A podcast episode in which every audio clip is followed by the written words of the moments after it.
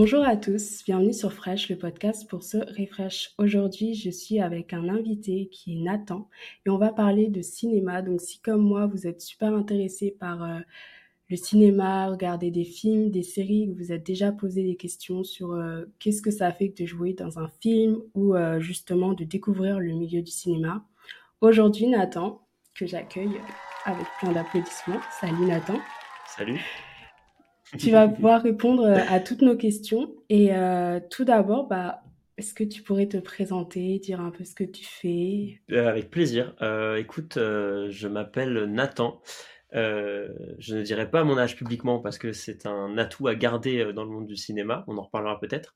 mais je suis dans la vingtaine et tout. je suis comédien et j'ai eu la chance de tourner dans quelques longs métrages, quelques courts métrages. Et ça fait deux ans que j'en vis bien et cinq ans que je fais ça. Et qu'est-ce qui t'a poussé à t'intéresser au cinéma? Est-ce que tu avais déjà pardon, un pied dans le milieu ou justement c'était par pur hasard? Enfin, C'est quoi ton, histoire euh, vis-à-vis de ça? Euh, Ça ressemble plus au pur hasard qu'un pied dans le milieu. J'ai pas de parents là-dedans, j'ai pas de famille là-dedans. Euh, ça s'est fait petit à petit, tu vois, comme plein de gens quand j'étais petit, j'adorais regarder des films, avec ma sœur surtout. Et après, en fait, je me suis rendu compte que j'aimais aussi beaucoup parler, en vrai de vrai. Et le truc, c'est que quand tu parles en public, euh, mais que c'est toi qui parles, tu te dis est-ce que je suis intéressant? Tu vois ce que je veux dire? Tu as un peu cette légitimité de te dire merde, j'aime trop parler en public, mais en même temps, moi, est-ce que je suis intéressant? Et c'est là que j'ai rencontré. Euh, ça a commencé au primaire avec les petits spectacles, et puis après au collège avec le théâtre du collège et du lycée. C'est de me dire ce que je kiffe, c'est de jouer au théâtre parce qu'en fait, je prends la parole publiquement, mais je suis protégé parce que c'est un texte qui n'est pas de moi. Donc c'était plus euh, le fait de d'incarner une personne qui qui est totalement différente de toi ou, et euh raconter des des choses aux gens, tu vois? Faire rêver des gens, faire rigoler des gens, euh. Est-ce que tu as eu, un film ou une série ou un truc qui t'a vraiment euh, inspiré et tu t'es dit waouh, ça c'est vraiment le truc que je veux faire ou un film que tu as vraiment aimé euh, Alors bizarrement oui, mais c'est pas le film que je conseillerais à tout le monde, mais c'est l'anecdote que j'ai, c'est que je sais plus en quelle année il est sorti, Hunger Games. Euh, et en fait, alors j'avais déjà cette envie de faire ce métier et tout, mais j'ai regardé le making of d'Hunger Games. J'aimais bien regarder les making of, tu vois, quand j'étais petit. Et en fait, dans le making of, à un moment donné, on la voit, il y a une scène où elle court dans le feu et, euh, et ça fait couper. Le réel, il lui parle, il dit non, on va la refaire pour ça et tout. Et, et je me suis dit, ce truc est trop bien en fait. C'est un enfant qui joue, elle court une fois, on dit stop, tout le monde vient la shooter, on dit en fait, on va le refaire. Et ce moment-là, je me suis dit, ok, en fait, c'est ce que je veux faire dans ma vie, c'est euh, c'est ça. Tu peux me parler euh, du process du coup pour faire les castings, comment ça Comédien se passe à Paris, il y en a plein. Et c'est un métier qui, qui, attire, qui, attire, de plus en plus de monde. Donc, on est de plus en plus, mais les projets, même s'il y en a de plus en plus avec les plateformes et tout, sont quand même à un niveau inférieur par rapport au nombre de comédiens qu'il y a. Donc, tu as plusieurs approches. Tu as celle où, euh, si toi, demain, tu te dis, bah vas-y, je veux devenir actrice, moi, ce que je te conseille, c'est il y a plein de, sites ou même de groupes Facebook qui répertorient des castings. Tu vois? Et après, bah, tu as le deuxième niveau d'approche, c'est réussir à commencer à choper un agent.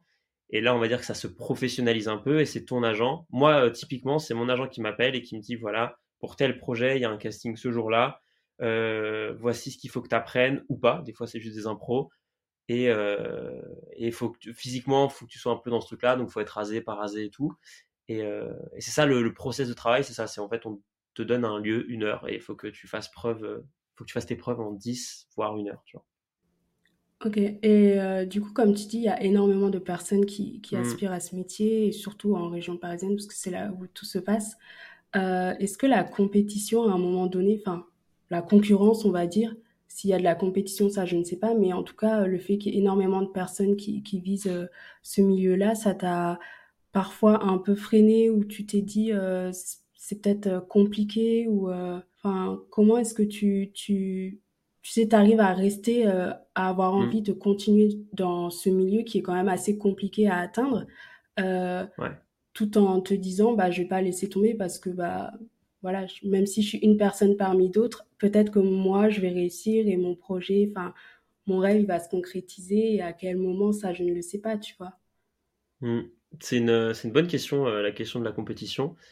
Euh, je pense que l'essence de ça c'est à quel point tu crois en tes rêves tout simplement par rapport au premier truc. C'est que à quel point tu laisses la place de l'enfant qui rêve dans ta vie et à quel point tu penses à la structure professionnelle et financière, tu vois? Ça, c'est, ça, c'est, ça dépend des gens. Moi, j'avoue que je laisse encore une grande place à l'enfant qui rêve. C'est ce qui m'a motivé le plus de fois. Mais pour te dire la vérité, quand j'ai eu le bac, j'ai fait un an au cours Florent. Donc, c'est une formation d'acteur professionnel. Et cette année-là, en fait, de voir tous ces gens qui voulaient faire comme moi, mais on était en surnombre. Enfin, c'est fou, tu vois? Je me suis dit, waouh, en fait, il y a trop de gens. Et en plus, qui me ressemblent. Tu vois, qu'est-ce que je vais apporter de plus Ça m'a complètement démoralisé. Je me suis dit, j'arrête. Euh, je vais faire de la fac euh, normale, tu vois, je vais faire une licence de fac et tout. Et tant pis, en fait, c'était un rêve un peu trop grand pour moi. Euh, j'ai essayé. et ce qui s'est passé, c'est que j'ai essayé une. J'étais parti pour faire la fac et je vois une formation d'acteur un peu qui me plaît plus, plus dans le cinéma, moins dans le théâtre. Et je me dis, écoute, je tente cette formation le, casting d'entrée, tu vois. Si je suis pris, je continue. Si je suis pas pris, j'arrête. Et j'ai été pris. Et du coup, euh, en fait, ça a souvent été ça, de fil en aiguille, à chaque fois que j'ai voulu arrêter, il y a une nouvelle petite preuve qui m'a dit genre, hé, essaye de continuer quand même. ouais, et ça c'est bien parce que, comme tu dis, l'enfant euh, qui rêve, ça c'est vraiment quelque chose qu'on devrait tous avoir en soi par rapport à, nos projets, et peu importe le projet, mmh. tu vois. Mais que rêver grand, parfois, c'est pas quelque chose qui est euh, impossible, enfin, qui est inatteignable. Et justement, je trouve que c'est trop beau ce que tu dis parce que moi, je suis totalement en accord avec ça. Et c'est vrai que parfois, en fait, quand, quand tu es dans des milieux bah, plus artistiques, c'est vraiment très compliqué parce qu'il n'y a pas de concret jusqu'à ce que ça arrive. Et euh, il y a énormément de personnes euh, qui, qui, sont, qui ont énormément de choses à apporter aussi, autant que toi. Et le fait de se dire pourquoi moi, je serais différente alors que je suis comme tout le monde, c'est, euh, je pense, un, un, problème qu'on a tous en soi à un moment donné de notre vie, surtout quand on est jeune mmh. comme, comme toi. Mais apparemment, on ne peut pas savoir ton âge. non, mais je, rigole avec ça, mais parce que le chiffre exact est un peu relou à dire. Euh, ça, en fait, ça bloque dans les castings les gens quand tu leur dis, par exemple, c'est un rôle de 25 ans, tu leur dis j'ai 22, ils ah sont bloqués. Alors qu'on s'en fout de, de l'âge. Ouais, c'est fou des fois. Ok, mais tu vois, ça c'est euh, marrant parce que euh, quand on regarde certains. Généralement, c'est dans les séries, je pense, tu vois, qui jouent des personnes un peu plus jeunes. Bah, en fait, c'est des gens qui ont genre la trentaine et euh, je sais pas si c'est plus euh, dans les séries américaines, dans les productions aux US ou en France où c'est pareil aussi. Mais enfin, je sais pas, pour moi, là, je, je pensais pas que c'était vraiment quelque chose, euh, tu vois, qui pourrait bloquer parce que quand on voit qu'il y a des acteurs qui ont 35 ans qui jouent des jeunes de 16 ans, bon, j'abuse peut-être un peu, mais. Euh, bah, aux États-Unis, ouais. mais en France, je sais pas du tout comment ça se passe. Bah, encore une fois, il n'y a pas de généralité. C'est vrai que ce truc-là est complètement vrai. Hein. Bon, les États-Unis abusent beaucoup au niveau des âges, mais nous en France aussi. Hein. Enfin, moi, je l'année où j'ai le plus tourné, c'est quand j'avais 19-20 euh, ans et c'était pour jouer des, des, lycéens. Euh, enfin, tu vois, on parle de 4 ans de moins et ça gêne pas du tout. Et la plupart des gens avec qui je tourne avaient mon âge parce que déjà, tu as un truc de droit, ça fait que c'est plus simple de faire tourner quelqu'un de majeur que quelqu'un de mineur. Donc ça, on n'en parle même pas. Donc c'est cool quand tu fais jeune et que tu peux faire collégien. Et ensuite, euh, bah en vrai, c'est toujours cool d'avoir, c'est toujours plus simple de jouer un âge que tu as eu que de jouer un âge que tu n'as pas eu. Par rapport à l'expérience, tu veux dire? Bah, bah, ouais, par rapport à l'expérience, parce que tu vois, pour un réalisateur, si par exemple demain on m'appelle, on me dit bah voilà, tu joues un jeune de 18 ans qui vient d'avoir le bac, euh, si physiquement ça passe un peu, bah lui c'est trop bien parce que il sait que j'ai eu cet mmh. âge-là, il sait que euh, je comprends et il peut me parler comme un adulte à qui il parle de ça, tu vois. Donc c'est un peu plus simple euh, de faire comme ça. Et si tu devais donner les, les, qualités à avoir pour être entre guillemets un bon acteur Parce que ça, je ne sais pas comment on pourrait euh, définir un, bon acteur, mais peut-être que tu pourras, tu pourras hein. me donner la réponse. Mais euh, tu dirais quoi? Euh, Alors, je peux te donner des qualités, mais je pourrais pas te dire qui est un bon acteur ou pas. Tu n'as même pas ton petit top 3 d'acteurs Si, bien sûr, mais je peux trouver des gens qui vont être complètement me dire mais n'importe quoi, tu vois. Si on parle américain, je peux te citer évidemment Christian mmh Bale pense Batman. qui c'est. Euh, ouais, exactement. Euh, Christian Bale, Timothée Chalamet qui actuellement est bouillant.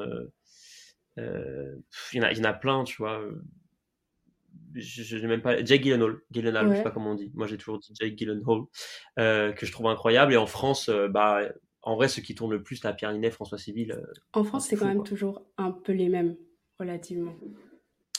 Ouais et puis en France on aime attention, je vais faire une critique là. En France, je trouve qu'on aime beaucoup euh, voir un acteur dans ce qu'il, là où il est bon et continuer de le voir au même endroit. Tu vois, on a du mal à prendre un acteur et de se dire, toi, t'es bon, donc on va t'emmener là, là, là, là. Aux States, ils font de ouf. Tu vois, Christian Bale, euh, enfin ces grands acteurs-là, tu les vois partout. Et il fait Batman et d'un d'un coup, t'as un gars qui l'appelle pour jouer euh, un traumatisé qui va perdre plein de poids. Tiens, le contraire de ce qu'il vient de faire.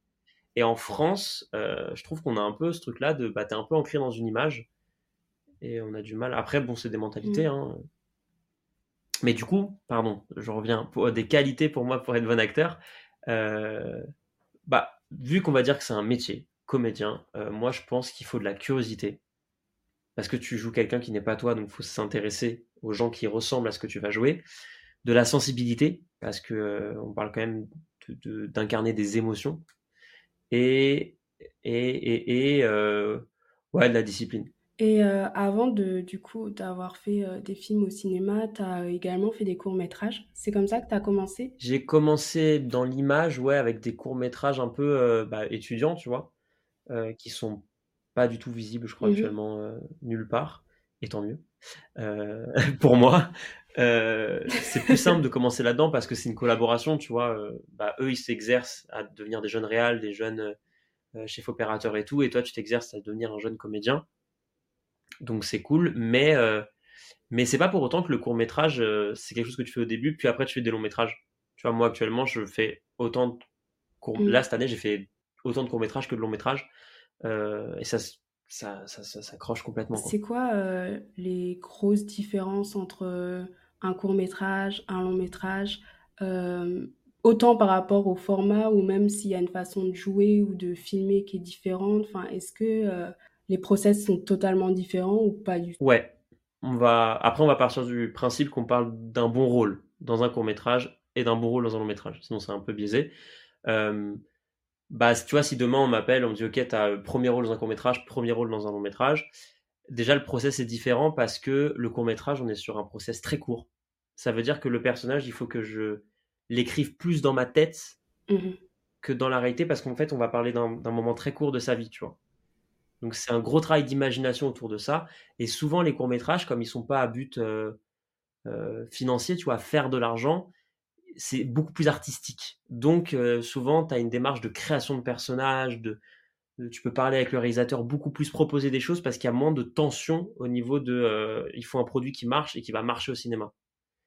Donc, c'est moi, je trouve ça plus agréable en termes de création, tu vois, en termes artistiques. Après, la réalité, c'est qu'aussi, bah, ça paye beaucoup moins. Donc, tu, on va dire que tu fais vraiment plus, toi, par curiosité, pour t'amuser, ce qui est tout aussi cool. Alors que le long métrage, bah, d'un coup, tu as des grosses pressions, parce que si on parle d'un long métrage qui va au cinéma, bah, il faut que ça rentre, il faut que ça plaise, il faut... t'as pas droit à l'erreur, tu as beaucoup moins droit à l'erreur, parce que tu es payé des sommes qui sont, quand tu es comédien, tu es quand même assez bien payé en général dans ces trucs-là. Donc d'un coup, tu as cette pression sur le dos, tu dois faire ton taf, en vrai de vrai. Après, bien sûr, ça dépend. Il y a des réels avec qui tu vas chercher. Enfin, tout est possible, c'est cool. Mais je trouve que tu as quand même d'un coup plus une notion de production, de d'argent, de. Il faut, il faut que tu fasses ton taf, il faut que ça rentre. Tu dis que euh, quand tu fais un long métrage, euh, c'est beaucoup plus carré, j'imagine, et du coup, il y a une pression et tu n'as pas le droit à l'erreur. Comment est-ce que ça se passe dans ta tête quand tu es face à une caméra et, comme tu dis, tu n'as pas le droit à l'erreur et tu vois, parce qu'on voit souvent dans les bloopers, tu vois. Euh, les, quand ils refont plusieurs fois parce qu'il y a des rires, il y a des erreurs, des phrases qui vont pas et tout. Et euh, des fois, je me dis, mais combien de fois ils font les prises? Parce que ça doit être tellement long. Et même, enfin, j'imagine que tu tournes aussi euh, des fois euh, des scènes tellement plusieurs fois et ça tard le soir ou très tôt le matin et du coup tu as la fatigue, tu as plein de choses qui entrent en jeu et du coup à la fin t'en peux plus, tu vois. Donc comment est-ce que ça toi tu es sur scène enfin sur scène sur le plateau quand tu dois tu dois faire ton rôle. Quoi. quand je dis qu'il n'y a pas droit à l'erreur, c'est en théorie. Évidemment qu'en pratique, on a mal au ventre et qu'on se trompe et que c'est OK, tu vois. quand je suis sur un plateau de cinéma, déjà en général, je vais répondre à ta question bien, c'est que moi pour l'instant, j'ai quand même joué des personnages qui sont relativement près de moi. Parce qu'encore une fois, tu en reviens au truc de mentalité mmh française, et surtout au début, quand tu commences, on ne fait pas assez confiance pour te demander de jouer quelque chose que tu n'as pas l'air d'être. Donc, j'ai pour l'instant pas eu ce truc-là de me dire merde, comment, comment penser euh, parce que c'est pas moi. Donc, je peux me rattacher un peu à ce que je fais. Donc, ça, c'est le, petit raccourci. Après, bah, tu vois, quand je suis sur un plateau, quoi, j'ai bah, d'un coup des grosses caméras, puis un peu des gens avec qui je tourne qui m'impressionnent. Bah, là, j'ai envie de te dire que c'est comme dans tous les métiers où d'un coup, tu es face à quelqu'un qui, qui t'impressionne, c'est que bah, tu as mal au ventre, mais il faut le faire.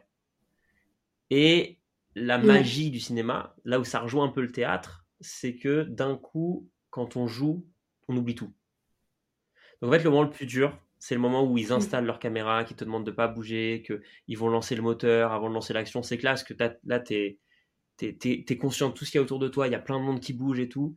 Et quand ils disent action, souvent, si tu as fait ton taf en amont, là, tu t'amuses. Mais, euh, mais après, pour se dire la vérité, euh, je pense que j'ai fait plein de ratés dans ma vie. Je pense que plein de fois, j'ai fait rater des prises, on les a recommencées. Après, tu vois, bon, en plus, quand tu es jeune, on te pardonne. Euh, si d'un coup, tu écorches ta phrase, tu laisses un silence de secondes et tu reprends. Comme dans un podcast, finalement, on pourrait faire, tu vois. Il n'y a pas de, grosses erreurs tant que tu y mets du tien. Mm. Ouais, en fait, c'est comme tu dis, comme dans tous les métiers, quoi. T'as le droit à l'erreur. Puis, enfin je pense que c'est humain aussi, tu vois. Enfin, t'es es là, tu, tu fais de ton mieux. Et euh, des fois, c'est, des fois, ça se passe super bien. Des fois, ça va pas. C'est comme ça, c'est la Des fois, ça va pas. Et... et des fois, les autres trouvent que ça s'est bien passé. Et toi, tu dors pas de la nuit parce que tu dis j'ai fait de la merde, ça ne va être pourri et tout. Ouais. Est-ce que tu te mets souvent la pression aussi vis-à-vis de ça?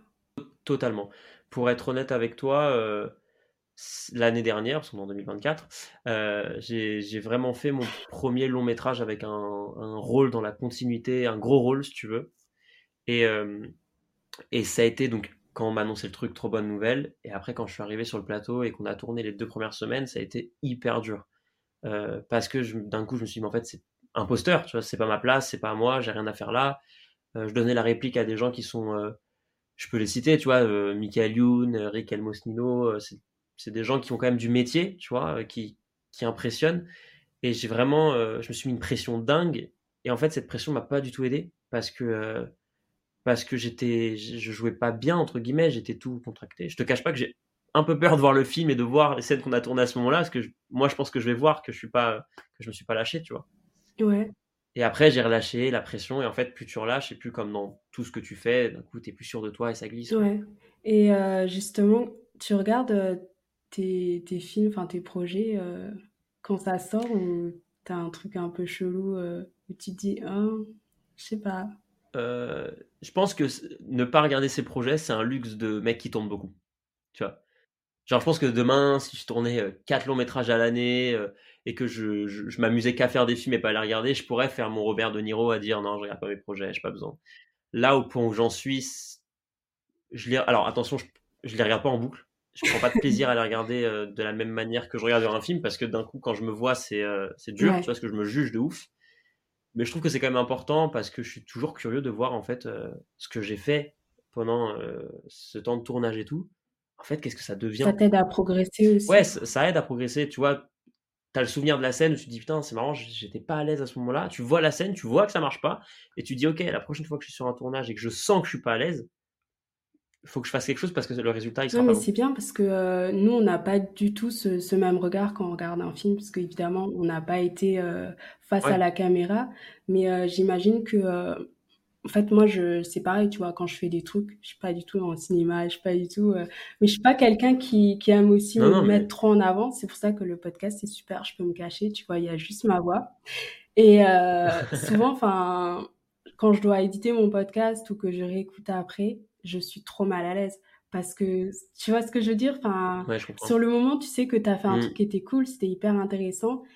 Tu réécoutes un peu, t'es dit, c'est cool, mais tu veux plus en entendre parler, quoi, parce que euh, tu te mets trop la pression également. Tu réécoutes, tu te dis, ok, pourquoi j'ai dit ça?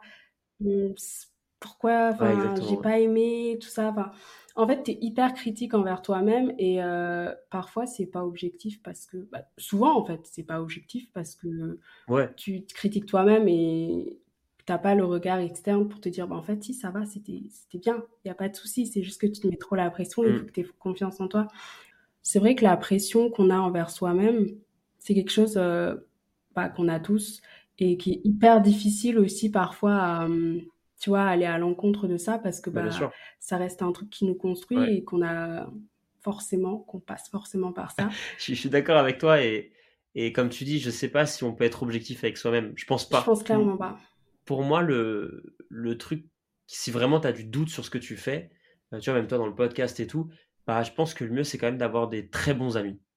Mm. Mais qui veulent pas te caresser dans le sens du poil. Ouais. Qui vraiment, tu peux dire, écoute, j'ai besoin de m'améliorer.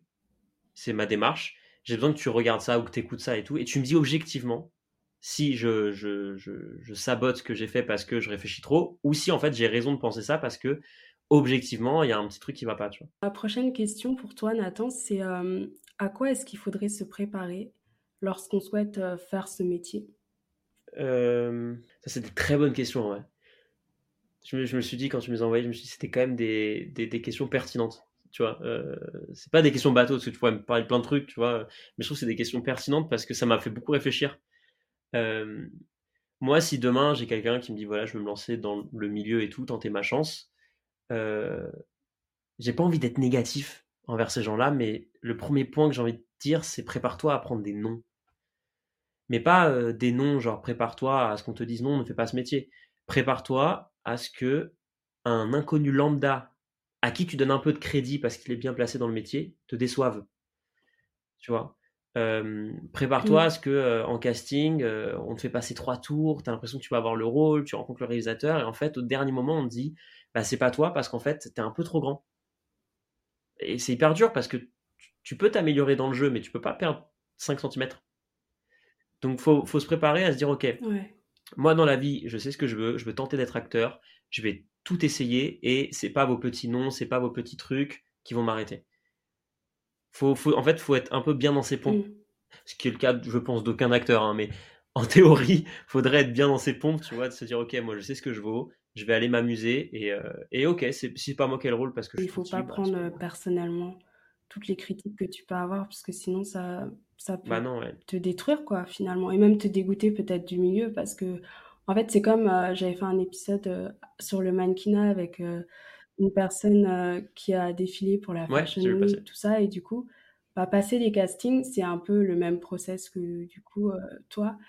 Euh, tu as des personnes qui vont te critiquer sur ton physique, sur des choses que tu ne peux pas changer, et c'est des personnes qui ne te connaissent pas et qui savent peut-être pas forcément à quel point tu en as envie de, de ce projet, de, de cette chose-là, et que tu mmh. peux travailler un max, tu vois, que tu es hyper motivé, hyper déterminé, mais parfois, c'est pas ce qu'ils veulent et c'est pas ce qui compte en soi. Enfin, ça compte, mais c'est pas la première chose qu'ils vont voir en toi. C'est juste ta coupe de cheveux, ta couleur de peau, ta taille et tout. Et tu te dis, bah merde, en fait, euh, je suffis pas, tu vois. Et ça, c'est un sentiment qui peut vraiment te faire perdre euh, confiance en toi et c'est hyper compliqué de, passer outre. Mm. Mais c'est vrai que euh, c'est des métiers, en fait, où il faut vraiment s'accrocher parce que les critiques que tu vas apprendre, c'est pas toi qui recherches, en fait. C'est une personne qui tu vas un personnage en fait. Tu vois ce que je. Enfin, j'imagine que tu vois ce que je veux dire. Ouais, ouais. Et ça doit être plus dur dans le mannequinat. Le mannequinat. Ouais, ouais, je pense. Parce que c'est plus physique, tu vois. Euh. Clairement. Du coup, quelle serait une leçon que tu as appris donc, euh, dans tes premières expériences et que euh, aujourd'hui, tu vois, tu pourrais dire au Nathan d'il y a 2-3 ans, attention, enfin, ou alors, écoute, j'ai appris ça, c'est super, il faut que tu aies ça en tête avant de te lancer dans tel ou tel projet. Euh, et bah, je pense que ça fait un peu conseil un peu bête, mais c'est ce qu'il y a de plus simple. C'est. Euh, ah, j'adore cette phrase en anglais, même si ça va me faire passer pour un, un petit con. Vas-y. C'est fake it until you make it. Clairement. Tellement. Mais en fait, parce que je dirais, on n'en a rien à. Voilà. Que, que on a l'impression que tu es un peu arrogant, un peu, je dis pas beaucoup, mais que tu crois en ce que tu vas faire plutôt que d'arriver en étant tout petit et en disant oh pardon je suis désolé je suis désolé pardon je... tu vois de trop s'excuser. Non en fait tu as envie de faire ce métier tu fais ce métier point tu vois. Et si tu crois pas à ce que tu fais bah fake it until you make it quoi. Ouais clairement. Et ça ça s'applique partout hein. mais partout c'est ça en fait. C'est c'est des leçons de vie qui sont générales tu vois. Et c'est pour ça que je sais que c'est des trucs qui m'apportent si demain j'arrête d'être comédien et que je tente de faire complètement autre chose je sais que ces trois ans de métier m'auront appris tellement je pense que ça te forge aussi Ouais. Parce que, comme tu l'as dit, toute la pression qu'il faut euh, à laquelle il faut faire face, euh, la compétition, même tes différentes expériences, tu vois, que ce soit sur des petits ou des grands plateaux, des personnes avec qui tu travailles, que ce mm. soit des personnes pas connues, des étudiants et tout. En fait, des fois, tu passes euh, d'un tout à un rien, je pense, euh, avec la différence de, de tes projets, et ça peut être impressionnant, mais tu dis, en fait, au final, c'est un métier, c'est comme les autres, c'est pas parce que tu es face peut-être à une personne ultra connue qu'il faut que tu fasses euh, les choses d'une manière différente. Je pense qu'il faut rester fidèle aussi à, soi-même parce que, tu vois, c'est un peu le monde du showbiz aussi. Exactement. Bah, Exactement. C'est être très vite déçu. Hyper important de, de ça, c'est un autre conseil que je me donnerais et je l'ai pas fait, tu vois, mais pour être sûr que je le fasse pas, c'est vraiment ne, ne, pas se travestir par rapport à ça. Euh, j'ai une, façon de penser qui est à moi. Voilà, moi je suis quelqu'un d'un peu gentil. Et ben je vais pas faire semblant d'être méchant pour m'inventer une personnalité. Je vais rester comme ça. Je vais rester vrai et euh, je vais faire en sorte que peu importe qui tu es, personne ne te marche dessus. je rebondis sur l'actualité hein, euh, du cinéma. Comme tu le sais, il y a des accusations qui volent dans tous les sens. Et en fait, pour moi, le, le truc par rapport à ça, c'est que ne pas rentrer dans ce jeu-là je dis pas que c'est un jeu, mais tu vois, non, en fait, euh, c'est pas ok. C'est pas parce que tu es quelqu'un d'important dans ce milieu et que, et que je suis un jeune acteur et qu'on est sur le même plateau que je vais me laisser marcher dessus, en fait. Parce qu'en fait, à la base, on est deux humains. Et avant d'être euh, des comédiens connus ou pas, on est deux humains et un autre humain, il manque pas de respect à un autre humain, tu vois. Ouais, clairement. Peu importe la posture des personnes et tout. Euh, Exactement. ouais, non, c'est hyper important.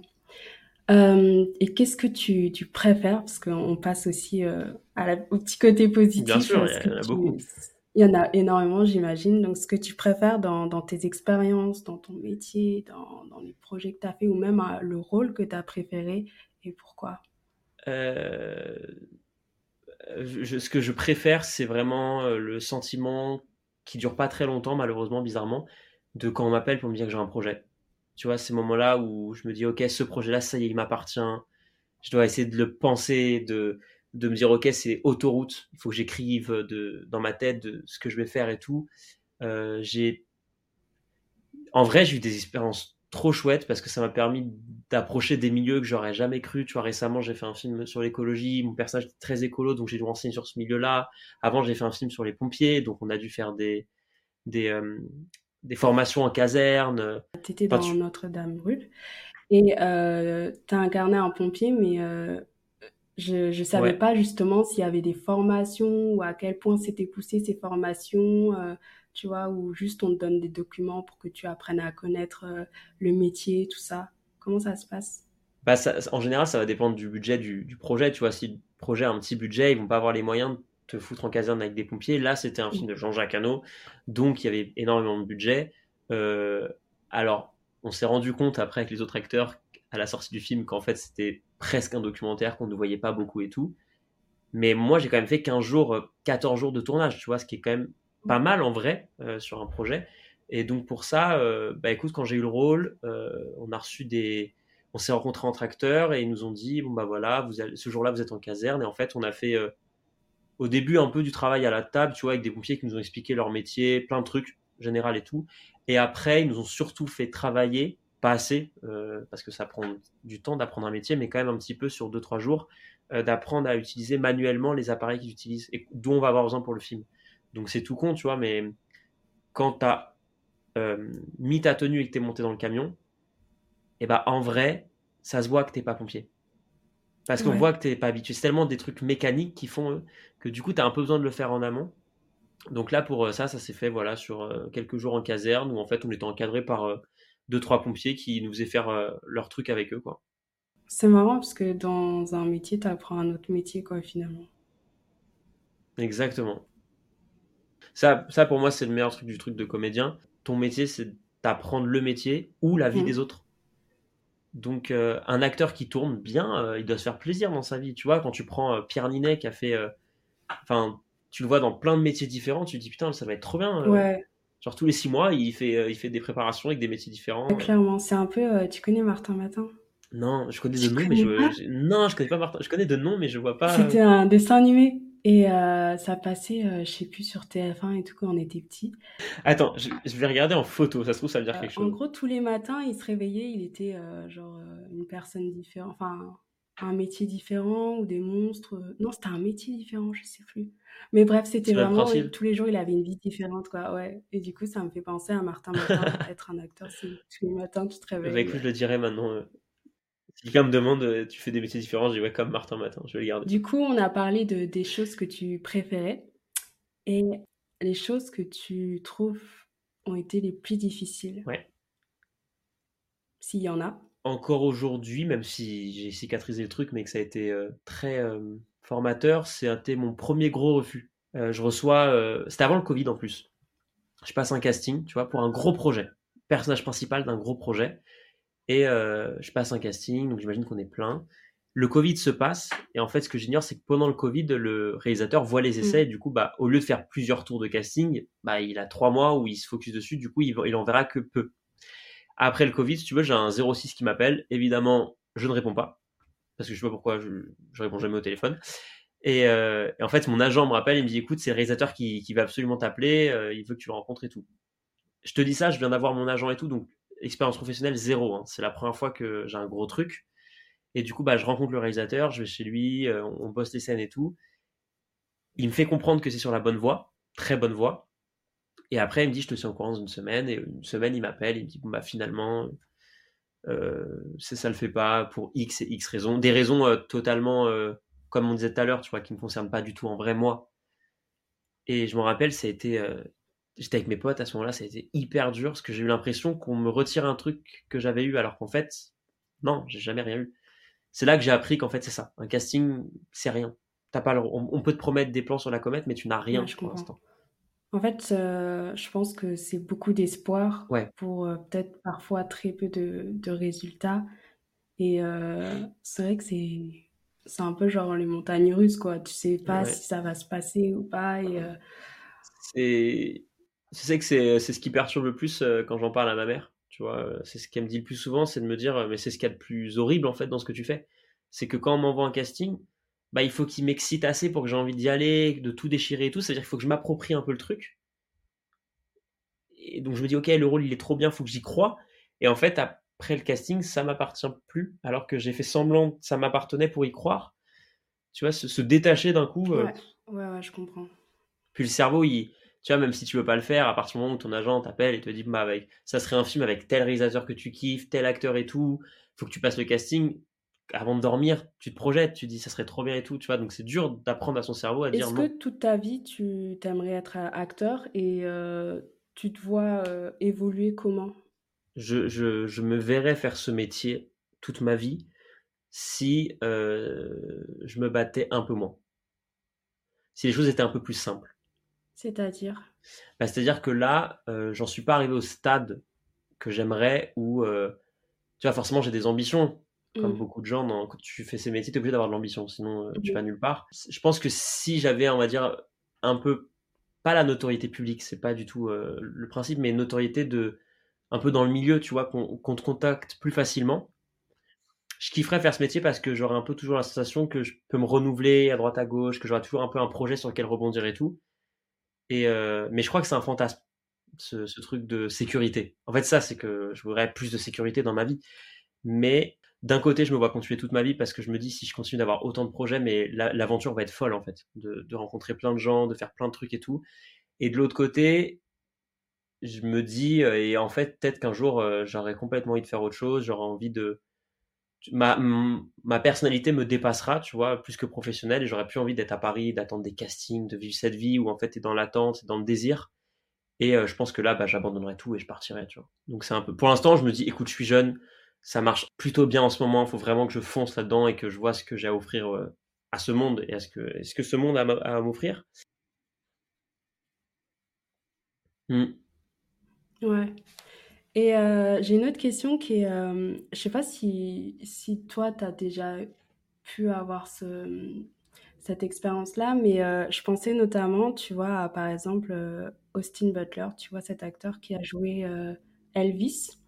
Et du coup, euh, tu vois, il disait que, euh, comme beaucoup d'acteurs, tu vois, quand il a incarné ce rôle, il a appris à parler comme lui, à avoir sa façon de parler, et qu'une fois qu'il avait fini euh, le tournage, le film est sorti, il, avait eu beaucoup de mal à sortir de ce rôle et qu'il parlait encore comme Elvis Presley.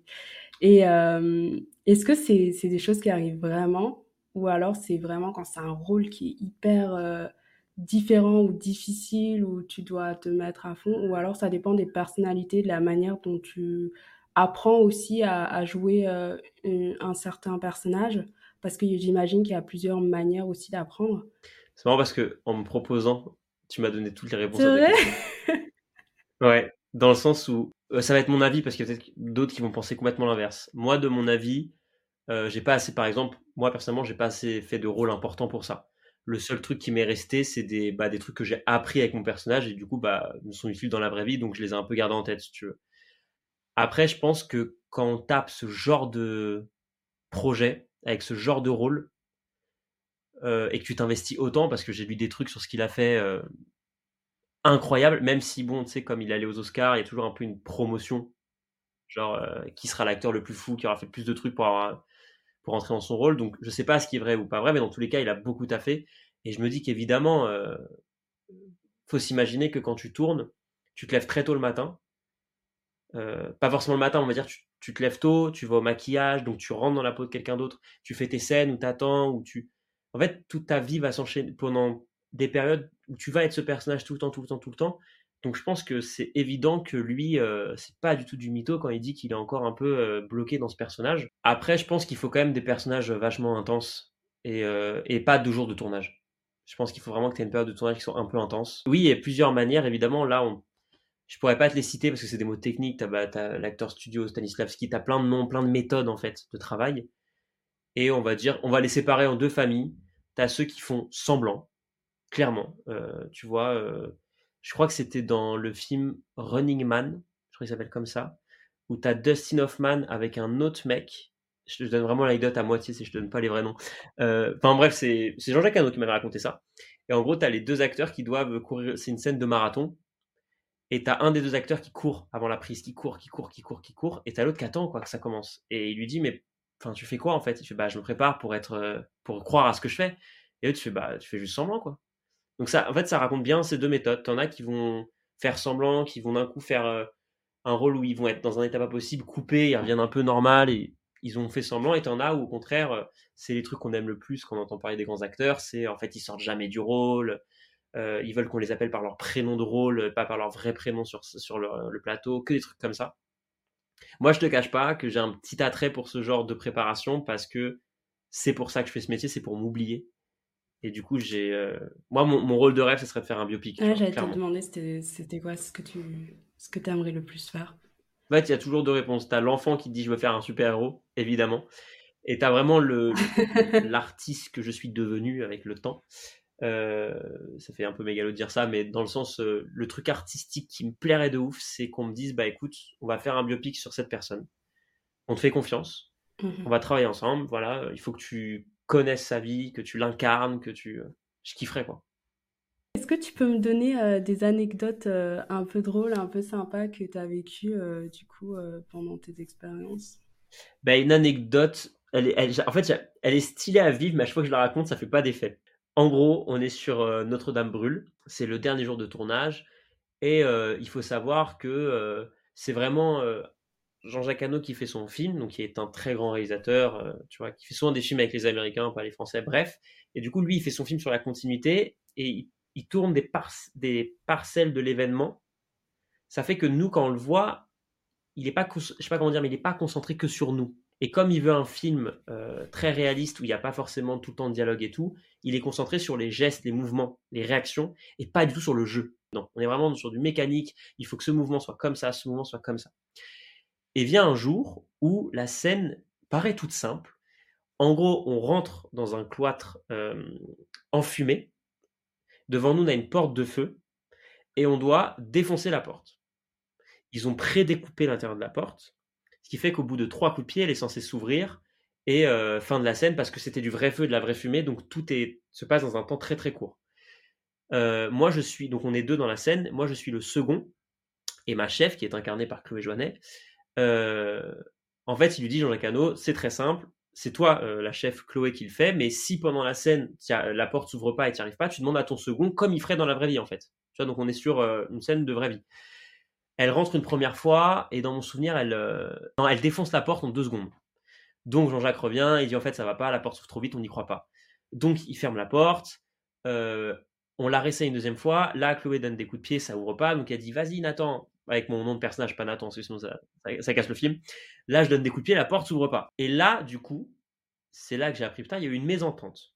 On refait la scène, Chloé donne deux coups de pied, la porte ne s'ouvre pas, je donne un premier coup de pied, deux coups de pied, et là mon pied traverse la porte. Mais la porte ne s'ouvre pas. Donc on continue. On continue à donner des coups de pied dedans, des coups de pied dedans, des coups de pied dedans. La porte s'ouvre pas, on est de couper la scène parce qu'on respire plus et tout. Et là, je, me dis peut-être qu'il a eu ce qu'il voulait. J'ai un peu traversé la porte, tu vois, je me pose des questions. Et je cherche Jean-Jacques Hano, le réalisateur, pour lui demander s'il est content de ce qu'il a. Je ne le trouve pas sur le tournage. Il s'est, barré, je sais pas où il est. Je le retrouve avec, je sais pas si ça va te parler, Jérôme Sédou, qui est le PDG, si je dis pas de bêtises, de, du ah oui, bah, la famille, les, les tout ça exactement, la famille. Et du coup, actuellement, je pense que Jérôme Sédou est un des plus grands producteurs français. Tu vois, genre moi, c'est le genre de mec dans mon milieu qui, est en mode, ok, je n'ai pas accès à cette personne. Et là, donc, je vois Jean-Jacques Hano qui est en train de lui parler, parce que c'est le producteur de son film.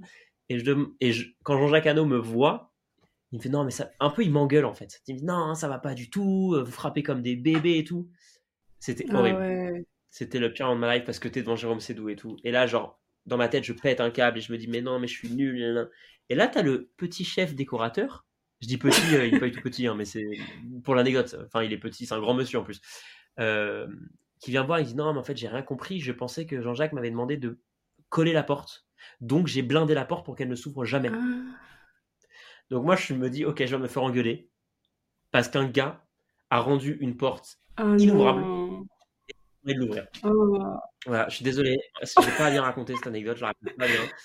Mais euh, à vivre, voilà. En gros, j'ai pris un coup de pression de malade devant Jérôme Sédou et. Euh, pour rien.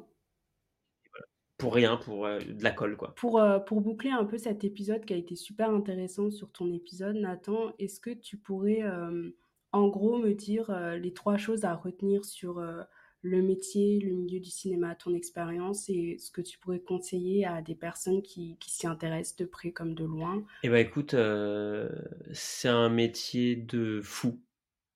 C'est un truc où il faut foncer à 100%, croire à ses rêves d'enfant, c'est hyper important.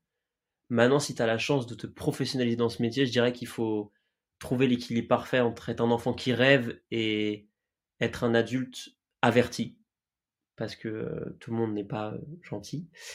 Et, euh, et que, ouais, le, vraiment, le truc, c'est en vrai, euh, venez, on n'a qu'une vie, euh, faut profiter, si tu as envie de faire un truc, faut tout donner pour que ça, ça marche. Et au pire, tu auras essayé. Et cette phrase, avec panache. Avec panache. Avec panache. C'est beau ce que tu dis. Franchement, bah, écoute. c'est inspirant. Et c'est valable pour plein de trucs. Ouais, c'est valable pour plein de trucs. Si tu as ton anecdote de fin, comme ça, on va finir sur un truc sympa, une petite anecdote euh, qui t'est arrivée récemment ou il y a un petit moment. Tu as envie de nous parler Alors, c'est une anecdote drôle qui parle un peu du, métier aussi. Je sais pas si c'est inspirant, mais ça m'a fait rire, donc je me suis dit, c'est ça que j'ai raconté. il y a trois jours, euh, c'est pour se dire aussi la vérité du métier d'acteur. Donc, il y a trois jours, mon téléphone sonne et euh, l'agence de pub m'appelle et me dit, en gros, je peux pas te citer les noms parce qu'il y a un accord de confidentialité, mais c'est pour faire une euh, pub pour une grande marque de luxe avec en euh, acteur principal une je pense tu dis les 10 mhm. acteurs les 10 actrices les plus connues du monde elle est dedans. Le réalisateur c'est un des 10, réalisateurs actuellement qui travaille le plus. Donc il me propose ce projet en casting hein, j'ai pas le rôle mais en casting tu vois. Donc moi je, raccroche le téléphone en me disant waouh vient vraiment de me proposer ça. Ok. Mhm. Et vraiment, une heure après, j'ai une pote qui m'appelle et qui me dit Ouais, en fait, euh, je fais un petit film étudiant pour le Nikon Film Festival et j'ai besoin d'un mec pour faire de la figuration de dos pour, faire, pour simuler une fellation. Moi, j'étais pas disponible en plus ce jour-là. Je raccroche mon téléphone et je me dis C'est quand même fou que dans la même heure, on me propose ces deux trucs. Et en vrai, la vérité, c'est que je suis à échelle de ces deux choses, tu vois, parce que tout est possible. Mais c'est voilà, c'est ça la vérité, c'est qu'en fait, bah, t'es tout le temps en train de passer d'un truc de ouf à un truc marrant, mais en même temps, faut le faire parce que c'est des potes et voilà. C'était et ça m'a fait euh, rigoler. C'était cool. Ok, bah écoute, euh, super intéressant. C'était grave cool d'échanger avec toi. Euh, bah, merci. Ouais. Merci, merci à, toi. aussi d'être venu. Si vous avez apprécié, n'hésitez surtout pas à poser vos questions, à laisser des commentaires ou à aimer. Donc euh, voilà, merci et euh, passez une très belle journée.